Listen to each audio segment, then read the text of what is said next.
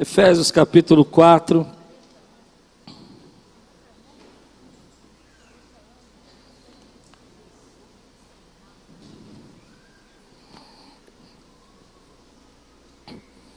De 4, versículo 31 a 32. Antes, levante bem alto sua Bíblia e diga: Essa é minha Bíblia.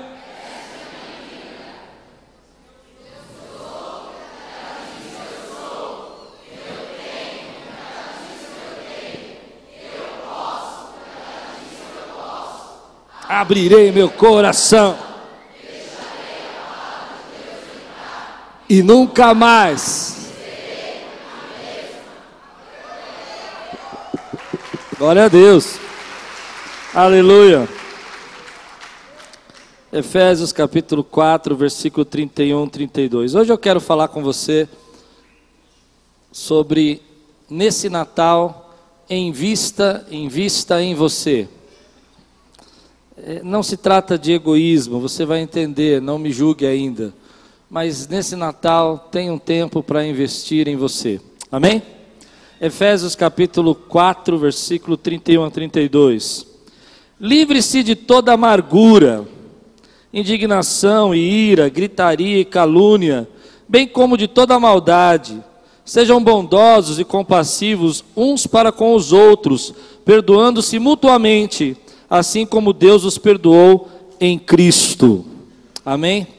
Vamos orar? Senhor, fala conosco agora, traz a tua palavra ao nosso coração, alimenta a nossa vida, que venha o teu espírito, que venha a tua unção, a tua sabedoria sobre nós, em nome de Jesus. Amém. Eu fico observando nessa época a agitação da nossa cidade, parece que tem um clique assim. Quando chega na semana do dia 20, 25 de novembro, parece que a cidade faz assim. Dá um clique na cidade e todo mundo começa a ficar maluco no trânsito, as pessoas começam a fechar você, está todo mundo desesperado, todo mundo assustado, correndo para recuperar, vender, fazer alguma coisa, todo mundo que agitado no coração por causa dessa época do ano. E eu queria propor para você que você pegasse essa época do ano e investisse em você de uma maneira diferente. Nós ficamos preocupados às vezes com a roupa nova que a gente vai vestir, ficamos preocupados com as festas que vamos fazer, com a ceia, onde vai passar, onde nós vamos viajar, e às vezes deixamos passar aquilo que realmente é importante na nossa vida. Começamos a estar tão preocupados com isso que vamos atropelando as coisas, vamos deixando aquilo que realmente importa. Lá em casa, você sabe disso, você me conhece, a gente é muito simples não tem muita coisa, a gente não faz muita coisa. É, até a, a Thalita falou uma coisa interessante essa semana. Ela falou, pai, eu não sei porque eu gosto do Natal, porque o Natal aqui é quase igual a todos os outros dias. Eu falei, não sei se era elogio, mas eu levei como elogio, vai. Né? O que quer dizer é que, às vezes, a gente dá tanta importância e deixa passar aquilo que realmente significa. Então, a minha proposta em investimento não é financeira, não é em roupa, não é em ser egoísta, mas fazer nesse Natal uma faxina no seu coração. Quem recebe essa palavra hoje, diga amém. É abrir seu coração e começar a fazer aquilo que o texto de Efésios diz: livre-se, livre-se. O que, que você precisa se livrar? Bom, livrar é livrar mesmo, é jogar fora, é pôr para fora da tua vida aquilo que está te atrapalhando. Tem coisas que você está guardando no teu coração, toda amargura, calúnia, briga, inveja, eu não sei. O texto de Efésios capítulo 4, o apóstolo Paulo diz assim: livre-se de toda amargura, indignação, às vezes a gente não percebe, mas passamos um ano agitado, um ano com eleições, um ano com mudanças, um ano com preocupações, estresse, saímos de um lado para o outro, fomos chacoalhados, e quando vai chegando no final do ano, você vai guardando tudo isso, indignação, mágoa, e eu quero dizer para você o que eu penso. Eu vou falar agora como um pastor, não como um pastor. Não adianta nada você ter uma mesa linda, está cheio de alimentos bonitos ali, se teu coração estiver cheio de ira com a sua família, cheio de mágoa, cheio de divisão, cheio de problema, indignado com a tia, com o primo, com o irmão, então, livre-se disso. Quem pode dizer amém por isso, querido? Não adianta. A gente às vezes faz tanta coisa, e quando eu não consigo, eh, eu vou ser sincero no meu pensamento aqui. Eu não consigo, por exemplo, imaginar você estar tá na casa de alguém nesse Natal que você não falou o ano inteiro. Bem, perceba o que eu vou dizer, com Guaraná. Brindando Feliz Natal. E aquela pessoa olhando para você e fala assim: Nossa, não falou o ano inteiro comigo. Eu não consigo imaginar isso. Isso não é uma boa coisa para você viver. Às vezes nosso coração, ele vai guardar tristezas, amarguras, mágoas. E você precisa fazer uma faxina nisso. Eu gosto de fazer isso nessa época, porque é uma época que a gente pensa um pouco sobre a virada do ano, o começo do ano, pensa no nascimento de Jesus, e a gente vai percebendo que nós vamos acumulando no nosso coração sentimentos ruins, mágoas que você trouxe nesse ano inteiro, uma palavra que você guardou, algo que alguém disse. Talvez você não esteja num momento legal com a sua esposa e seja o momento de você sentar com ela e falar: olha, antes do Natal nós vamos resolver isso e vamos purificar, vamos purificar o nosso coração e vamos limpar a nossa casa e vamos investir em nós. Eu me lembro de uma vez, eu contei essa história de manhã, né? Que a Lupe me deixou por 40 minutos esperando ela no aeroporto. E eu tinha 32 anos de idade, era um jovem imaturo, e eu fiquei furioso. Furioso, só porque ela atrasou 40, ela tinha dois filhos. Nós tínhamos duas filhas pequenas. Ela disse que foi o conselho do pastor Anderson. Eu não sei ainda, eu preciso perdoar ele ainda sobre isso. Porque ele disse que o avião ia atrasar. Então ela falou: já que o avião vai atrasar, ela chegou mais tarde. Eu tinha viajado 32 horas de avião. Quem me conhece sabe que eu detesto avião. E aí, quando eu chego no aeroporto, era umas seis e pouco da manhã. Meus amigos que tinham ido fazer o curso comigo estavam indo embora, suas famílias abraçando, e a Lupe não. Não chegou. Ela estava sozinha, com duas crianças, ela tinha que primeiro dar comida, dar o café, era em Guarulhos, eu não quis saber nada disso. Coração azedo. Você já azedou seu coração? Eu não quis saber nada disso. Quando eu percebi que ela chegou, eu olhei para ela com muita grosseria. Eu tenho essa cara de bonzinho, mas você não conhece né? o lado negro da força e vou me arrepender disso. E aí, já me arrependi, corta essa parte. Posso começar de novo? E aí eu olhei e falei, muito bravo, e aquilo trouxe no meu coração um azedo tão grande, um negócio tão profundo, tão, tão, tão difícil. E passou dias, eu me lembro que nós ficamos, acho que foi uma das únicas vezes na nossa história que a gente, que eu fiquei uma semana calado, sem falar nada, por causa de 40 minutos de atraso. Pois bem, invista na sua família nesse Natal, coloque tudo isso para fora. Talvez seja uma coisa que a sua esposa falou, seus filhos falaram, e você precisa hoje limpar o seu coração. Eu tenho uma preocupação que às vezes o nosso coração ele vai azedando. Você vai deixando entrar uma ira, uma contenda, uma pessoa que você não cumprimenta mais da sua família, aquele irmão que você está torcendo para dar mal, porque se ele se der mal você vai falar bem feito. Deixa eu dizer, mas você é crente, irmão. Deixa eu explicar para você, a Bíblia diz que você não pode fazer isso. Entende? E quando isso entra no nosso coração, ele vai estragando toda a nossa vida e vai estragando todos os nossos relacionamentos. Aí nós estamos numa festa linda, com o coração fechado e amargurado. Essa semana eu fiquei pensando num versículo de Cantares de Salomão, que você não precisa ler, eu vou ler para você, mas que tem a ver com essa, esse cuidado que a gente tem que tomar com, as nossas, com os pequenos detalhes da nossa vida. Cantares de Salomão, capítulo 2, versículo 15, diz assim: Peguem as raposas. apanhe as raposinhas. Você já leu esse versículo? Pegue as raposas, apanhe as raposinhas. Aí não é para você sair por aí procurando raposas, não. Escute. Antes que elas estraguem a nossa plantação de uvas que está em flor. Eu fiquei pensando nisso. Raposinhas Eles entravam nas plantações, nos vinhedos, elas destruíam toda a plantação, acabavam com a plantação. Trazendo para a nossa vida hoje, quais são as raposinhas que durante esse ano começaram a entrar na sua vida, na sua família? Ah, algumas raposinhas que você deixou passar e que foram destruir aquilo que você está plantando, aquilo que você sonhou e tentou se dedicar o ano inteiro. E agora essa raposinha entrou e ela começou a destruir a plantação. É interessante que a vinha da uva, e da uva você faz o vinho. E eu fiquei pensando, por que, que a Bíblia usou essa expressão, apanha as raposinhas antes que eles destruam o vinhedo que está em flor? Porque o vinho na Bíblia é símbolo de alegria, é símbolo de felicidade. São pequenas coisas que vão destruir a sua alegria, a sua felicidade. E que daqui a um tempo você vai olhar para trás e falar: olha, eu deixei isso passar. E porque eu deixei isso passar, veio destruindo meu relacionamento e a minha família.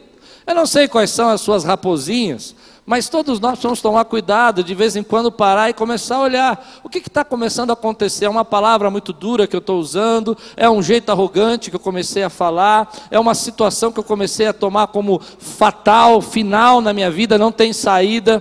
Eu escolhi algumas raposinhas para conversar com vocês hoje.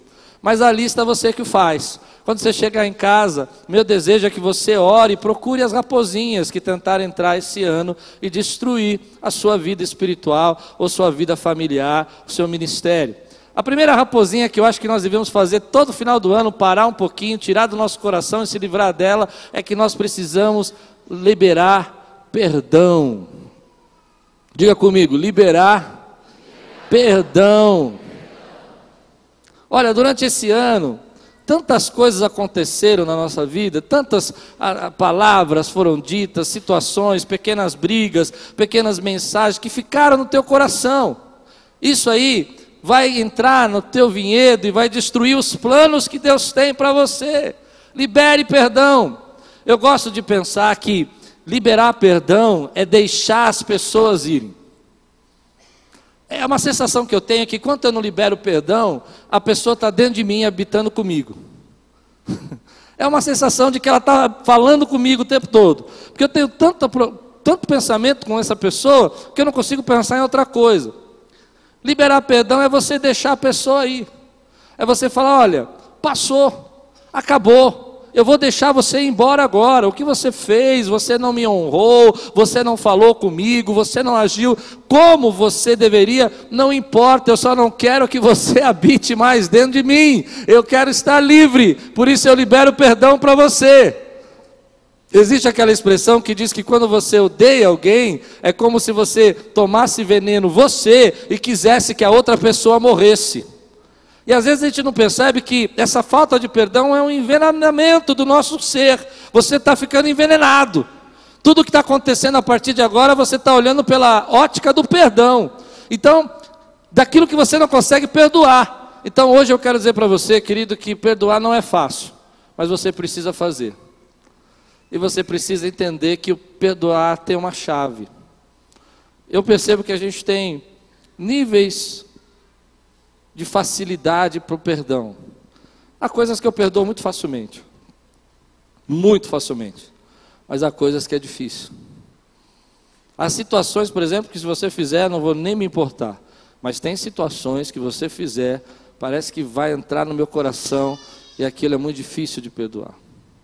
Agora imagina, por exemplo, eu tiver com alguma mágoa no meu coração, não conseguindo perdoar alguém da minha família nesse Natal. todos sentados ali, com aquela cara linda para tirar para o Facebook, mas o coração está pesado. A gente precisa olhar para a nossa vida de vez em quando, entender que a chave do perdão é compreender o quanto você já foi perdoado. A chave do perdão é entender que você foi muito perdoado. O texto de Efésios capítulo 4, versículo 31 diz assim: Versículo 32 diz assim: Perdoando-se mutuamente, assim como Deus os perdoou em Cristo. Vamos repetir? Perdoando-se mutuamente, assim como Deus os perdoou em Cristo. A chave é essa. Eu não consigo perdoar quando eu não entendo o quanto Deus me perdoou. Se eu não consigo entender, querido, os meus próprios erros, eu demorei tanto tempo para entender a dificuldade que foi aquele dia para Lupe, porque eu não consegui aos meus próprios erros. Mas quando eu enxergo o que Deus fez por mim, o quanto Ele tem me perdoado todos os dias, então eu começo a olhar para um atraso de 40 minutos. O que é isso diante do que Deus já liberou sobre a minha vida, a graça dele? Às vezes as pessoas leem aquele texto que Jesus falou sobre o perdão, e eles entendem que Jesus estava dizendo que se você não perdoar, você não vai para o céu. Mas não é bem isso que Jesus estava dizendo. Jesus estava dizendo outra coisa. Ele estava dizendo se você não perdoar, é porque você não recebeu o perdão dele. Ou seja, você não entendeu o quanto ele te perdoou. Para você poder perdoar alguém, você precisa entender o quanto ele te perdoou. Por isso Jesus contou aquela parábola daquele homem que foi muito perdoado, lembra? Que ele devia 10 mil talentos. Lembra dessa parábola? Jesus contou essa parábola para nos ensinar isso. Ele quis dizer o seguinte: aquele homem devia 10 mil talentos. Isso não faz sentido nenhum para nós. O que é 10 mil talentos hoje? Eu vou dizer para você: é mais ou menos 225 toneladas de prata. 225 toneladas de prata. Aquele homem devia mais ou menos isso. Então, era impossível ele pagar, não tinha condição nenhuma dele fazer nada com aquela dívida. Em dias de trabalho, um trabalhador daquela época trabalhava e ganhava mais ou menos 0,6 gramas, 0,3 prata. Era esse o salário de um dia de trabalho. Aquele homem, para pagar 200 e poucas toneladas, ele teria que trabalhar cinco anos. Ele não tinha como fazer. Era, um, era uma forma de Jesus dizer: para nós o quanto você e eu somos perdoados por Deus. Não tem como. E aquele homem perdoou. Mas aí Jesus continua a história, ele diz que ele encontra alguém que devia para ele 400 gramas de prata, o que daria mais ou menos dois meses de trabalho. Era possível ser pago, era possível que se pagasse. Mas aquele homem encheu-se de ira, e ele pegou aquele homem e quis colocar na prisão, porque ele não entendia o quanto que ele tinha sido perdoado. Quando você começa a entender o quanto Deus te perdoou, você começa a entender que as pessoas erram com você e você erra com Deus também. Aliás, essa é uma pergunta que eu quero fazer para você. Uma pergunta que eu me fiz essa semana, fiz no culto de quinta e vou fazer hoje de novo. Quanto tempo faz que você não faz uma oração de confissão de pecado? Hum, a gente não pode mais falar isso, né? Mas eu quero falar, você me permite falar? Quanto tempo faz que você não fecha a tua porta e pergunta para Deus: Senhor, sonda minha alma? Será que essa semana eu tenho alguma coisa que eu tenho errado? Será que. Porque se a gente não fizer uma oração dessa, a gente nunca vai enxergar o quanto a gente é perdoado. Será que essa semana eu fofoquei? Será que essa semana eu falei mal de alguém? E é interessante, quantos têm essa experiência aqui que vem o Espírito Santo sobre nós, no silêncio do seu quarto, sozinho, e ele começa a dizer: Filho, isso que você fez não foi legal.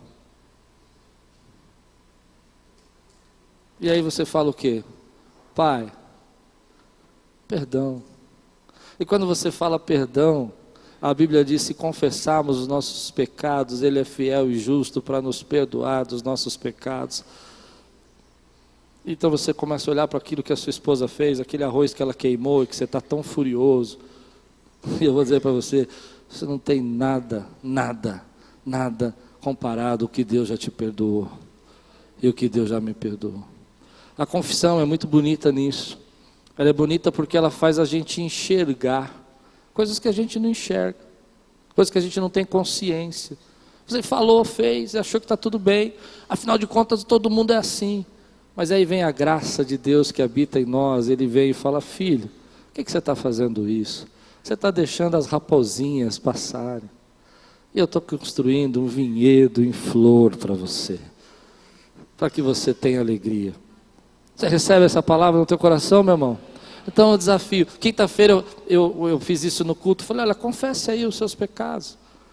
Peça perdão a Deus. E depois que nós confessamos os nossos pecados, veio uma unção de Deus naquele, no nosso culto. Por quê? Porque nós estávamos livres para adorar. Livre para adorar. Às vezes o Espírito Santo quer falar com a gente e a gente precisa entender isso. Não é fácil perdoar, mas eu desafio você nesse Natal investir em você e na sua família, pegar a tua filha, pegar o teu filho, pegar sua parente, aquele que você não liga faz três anos, dá uma ligada lá e fala assim: ó, sabe uma coisa? A vida passa muito rápido e eu quero começar um 2019 zerado, zerado, sem nenhum problema. E eu quero que você me perdoe. Foi muito bonito hoje de manhã, quando acabou o culto. O irmão querido está aqui há muitos anos, 25 anos já, acho que 20, 20 anos pelo menos. E ele veio aqui à frente no final do culto e falou: Pastor, eu, eu, eu sabe que eu estava orando por isso ontem, sobre perdão? que eu precisava fazer isso com a minha família. Eu falei, é mesmo, e eu vou fazer no Natal. Eles moram no interior, eu vou para lá, eu vou sentar. Mas eu estava aqui pensando na gente. Eu falei, na gente? Eu falei, é, eu falei, o que, que eu aprontei? Ele falou, não, lembra uma vez que nós brigamos? Eu falei, não, não, não lembro. Não, lembra que a gente teve uma discussão assim? Falei, não lembro. Falei, não, não, não, eu sei. Mas eu queria te falar, eu, eu aumentei minha voz para você. E eu queria te pedir perdão. Uau! Uau! Eu não sei nem que pregar mais, meu irmão. Ali eu dei um abraço nele, ele me deu um abraço. Está aqui há 20 anos. Mas eu senti que houve uma liberação sobre as nossas vidas. Você precisa investir em você nesse Natal de uma maneira diferente, purificando o teu coração. A segunda coisa que eu acredito que você deveria investir no Natal nós colocamos tantas coisas no Natal, colocamos luzes, colocamos bolinhas, e eu acho, aliás, a decoração ficou linda dessa igreja para o Natal. Parabéns, amém? Parabéns para nossos irmãos que fizeram. Mas no Natal lá em casa tinha uma coisa interessante. Tinha uma coisa interessante. Eu me lembro que nós, quando estávamos reunidos em família, em determinado momento, meu irmão que era o pastor, ele parava tudo e ele falava assim: agora nós vamos orar. E aí eu, que era o mais bagunceiro da casa, um caçula, estava com aquele monte de comida na boca. E aí meu irmão levantava, todo mundo levantava, dava as mãos e a gente começava a orar. Porque Natal, para nós, é o nascimento de Jesus. É saber que Ele veio para nos salvar. Segunda raposinha que eu acho que você precisa tirar da tua vida e tomar cuidado é buscar, não deixar que essa situação, esse estresse, essa, esse frenesi do nosso, nosso momento te afaste de ser íntimo de Deus. Deus quer ter intimidade com você. E ter intimidade com Deus é uma coisa muito profunda. Você precisa entender que você é um ser espiritual.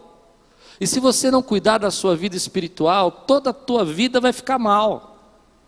A sua vida espiritual, ela traz clareza para você.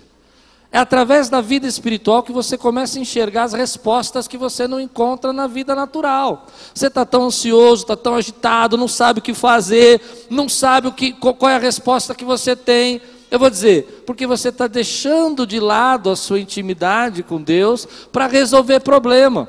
Essa semana passada eu tive uma experiência muito interessante. Eu não consegui dormir à noite, eu tinha uma decisão para tomar e eu comecei a ficar preocupado e eu começo a ficar, você não me conhece. Eu fico pensando, eu penso, não, vou fazer assim, vou fazer assim, vou fazer assim, vou fazer, e eu não durmo.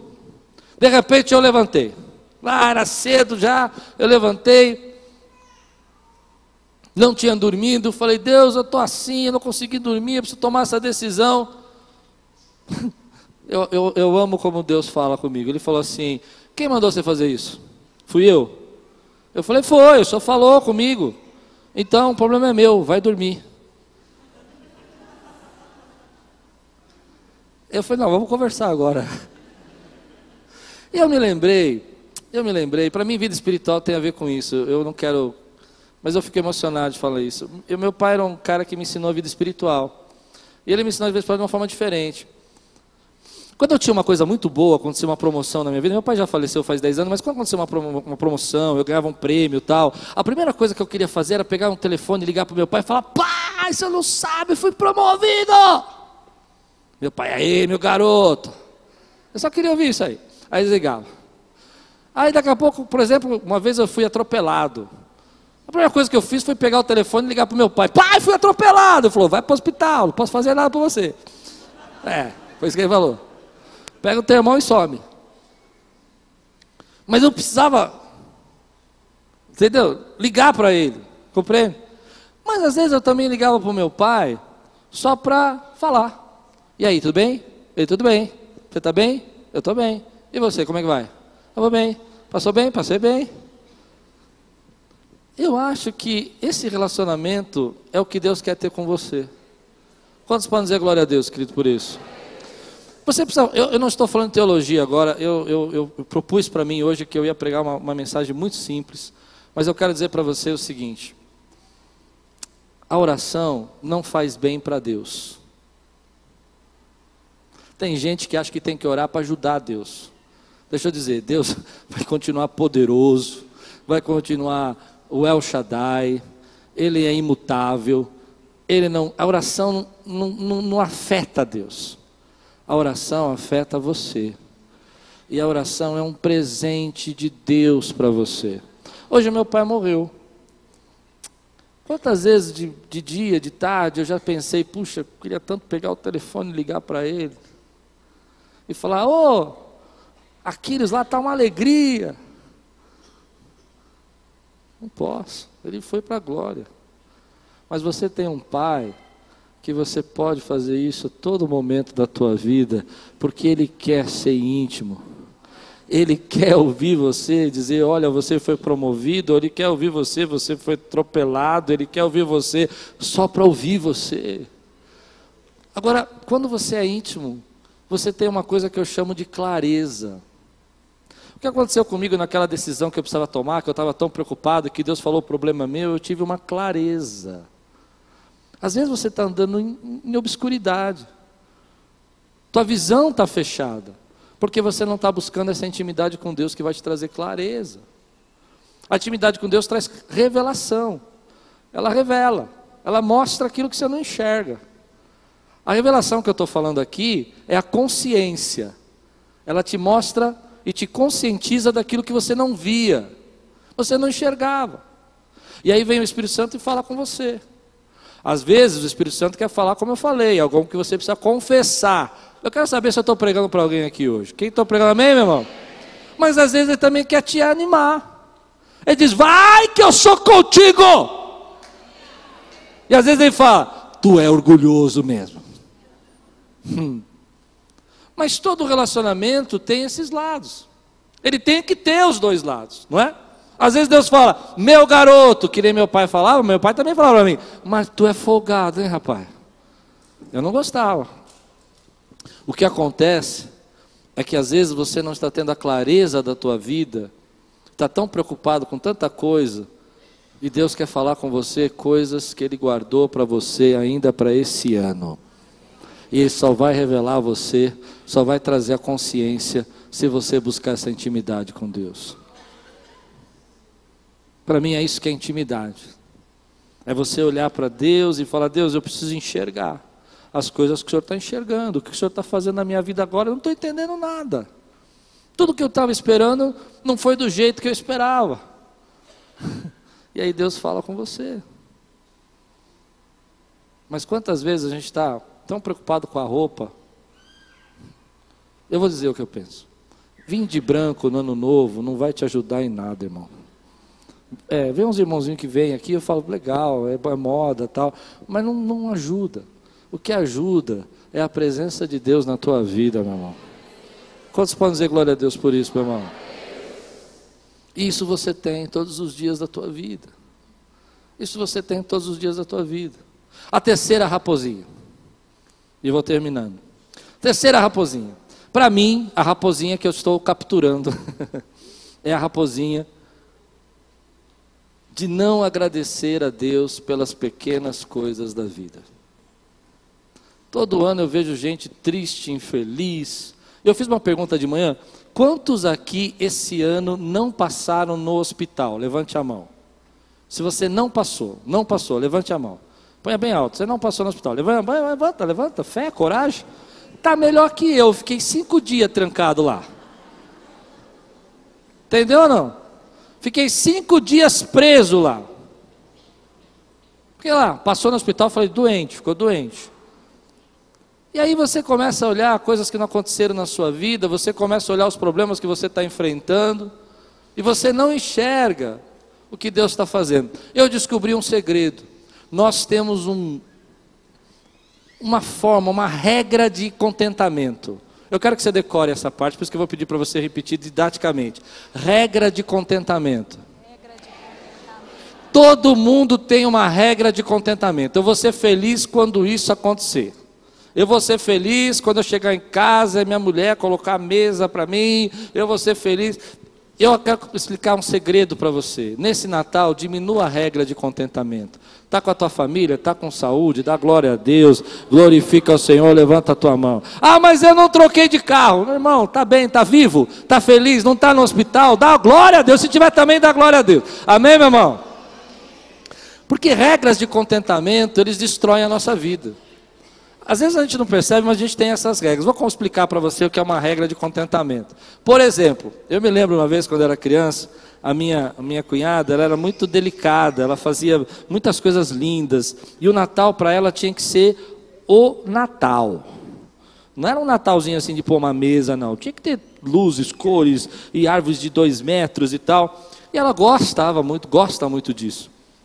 E uma vez ela começou a colocar uma regra que tinha que ter areia do lado da árvore de Natal e nós não tínhamos areia. E ela falou: a sua missão, eu era pequenininho, sua missão é achar essa areia. Meu irmão, meu Natal se tornou um terror, porque não tinha areia. E estava chegando a hora do Natal. E eu ia chegar no Natal sem areia. Você não está entendendo? Aí eu lembrei que tinha um negócio de brinquedo lá perto de casa, aqueles de parquinho de criança. Onde arrumar areia? Não tinha dinheiro para comprar areia, nem sabia que vendia na casa de, de pedreiro, né, nessas coisas. Eu, não, eu fui lá, fui lá no parquinho. Fui lá com um baldinho. claro, irmão, tem que arrumar areia. Peguei a areia, estava meio suja, né? Você imagina. Aí peguei. Aí fui todo feliz com a areinha do baldinho lá e tal. É, não sei se eu roubei, até hoje eu fiquei dúvida disso, acho que não. Levei. Cheguei lá, é uma dúvida, não sei, não devia ter feito, mas cheguei. Ela falou: Não, mas essa areia é muito pequena, é muito pouco, tem que ter mais. Eu falei: Não dá. Não dá, porque eu já peguei um monte lá. Isso aconteceu na minha vida. E eu aprendi uma lição. O rosto de descontentamento foi tão forte que o Natal acabou para mim. A regra era muito alta. Diminui a regra. Você está na casa do pai, se alegre. Você está vivo, se alegre. Deus falou com você esse ano, dê um glória a Deus. Essas regras a gente não percebe, mas nós vamos estabelecendo o nosso relacionamento, na nossa família, e elas vão destruindo os nossos vinhedos. Eu só vou ser feliz se isso acontecer, eu só vou ser contente, só vou ficar feliz esse ano, só vou glorificar a Deus se Ele fizer isso na minha vida. Diminua. Eu vi uma história num livro que eu li alguns anos atrás, que havia um pôr do sol no Havaí, e o escritor do livro foi assistir esse pôr do sol. E era um tempo bacana, era um dia que ia ser especial. Os astrônomos disseram que aquele dia era um dia único para ver o pôr do sol. E, eles, e ele foi, levou a cadeirinha dele, levou a máquina fotográfica, sentou, chegou cedo. Perdão, eu falei pôr do sol, né? Nascer do sol. Era o nascer do sol. E ele ficou ali esperando o sol nascer. Do lado ele viu um casal brigando. Eles estavam discutindo muito, muito, o tempo todo. E eles estavam discutindo porque um tinha dito que tinha que trazer a, a, câmera tal, e eles tinham trazido a câmera errada, a lente não era correta, e a briga estava esquentando, e um virou para o lado do outro e começou a discutir. E o escritor sentado na, na cadeira dele com a esposa, segurando, e começou a aparecer o sol. Ele olha para o casal e olha para o sol. E o casal esquentando mais. Ele olha para o casal, olha para o casal e olha, o sol subiu mais um pouquinho. Você já viu o nascer do sol? Ele é rapidinho, né? Ele olha, eles brigando, daqui a pouco ele faz assim. Mas ninguém está ouvindo ele. Quando menos espera, o sol já nasceu, está tudo claro. O marido olha para a esposa e fala: Está vendo aí, ó? O sol nasceu e você nem deixou eu ver. Essa é uma história bacana para você entender como a gente leva a vida. O sol está nascendo e você está brigando por coisas pequenas demais. Você está perdendo a oportunidade que Deus está te dando de ver a glória dele, glorificar por tudo aquilo que Deus tem feito na tua vida. Grava, guarda no teu coração a alegria de saber que todo dia as misericórdias do Senhor se renovam a cada manhã. A cada manhã, Deus é na tua vida. Pegue essas raposas, se livre delas. Arranque toda amargura, toda ira, todo contenda do teu coração. Perdoe as pessoas que você precisa perdoar.